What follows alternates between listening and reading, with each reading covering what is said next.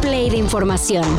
Titulares nacionales, internacionales, música, cine, deportes y ciencia en 5 minutos o menos. Cafeína. La mayoría cree que solo es posible adoptar si se está casado, o en caso de no estarlo, que este es un proceso exclusivo de mujeres. Sin embargo, esto es solo un mito. En Baja California, Bismarck Rogelio se convirtió en papá soltero al adoptar un bebé. El propio Div dio a conocer la noticia, señalando que Bismarck cumplió con todos los requisitos. Y entonces no había ningún impedimento para dejarlo formar una familia feliz. Cabe recordar que cada estado tiene sus propias leyes de adopción, pero ahora sabemos que en Baja California hombres solteros sí pueden hacerlo. Luego de que pobladores de Texcalitlán, Estado de México, se enfrentaron a miembros de la familia michoacana, al menos 10 personas han sido reportadas como secuestradas. Esto ya lo confirmó la gobernadora, Delfina Gómez. Bueno, más o menos. Lo que Delfina y el secretario de Seguridad del EDOMEX dicen es que las personas solo están desaparecidas y que es probable que en los próximos días aparezcan por su propia cuenta. Es decir, se fueron por su propia voluntad.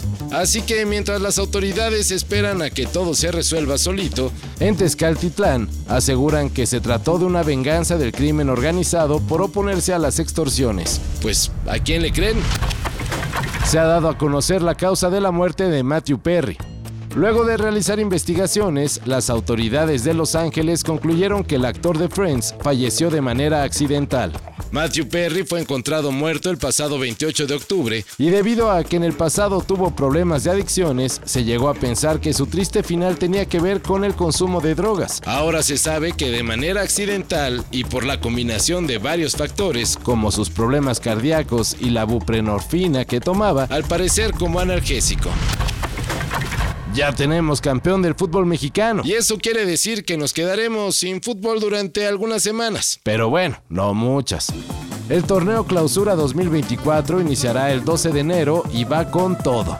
Esto quiere decir que Tigres y América, quienes ayer protagonizaron la final de la liguilla, solo tendrán cuatro semanas de descanso, mientras que equipos como Mazatlán y Necaxa llegarán más que frescos, luego de aventarse casi dos meses sin actividad pues ser de los peores equipos de la liga al parecer tiene sus ventajas.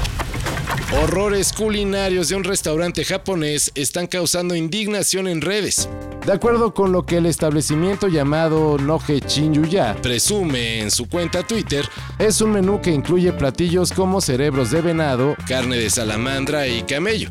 Y para enojo de los que aman los billetes de A50, ajolotes fritos. Para salir en defensa de este último platillo, el Noje Chinyuya asegura que sus ajolotes no agravan el peligro de extinción de la especie, ya que ellos mismos los crían. Además, el restaurante señala que sus ajolotitos son una variedad japonesa y no se trata de la especie endémica mexicana. Pero aún así, pff, no, pues qué poca, ¿no?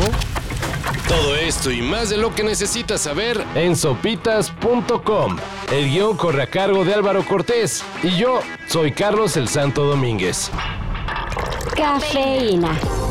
Un shot de noticias para despertar. Lunes a viernes por sopitas.com. Y donde sea que escuches podcasts.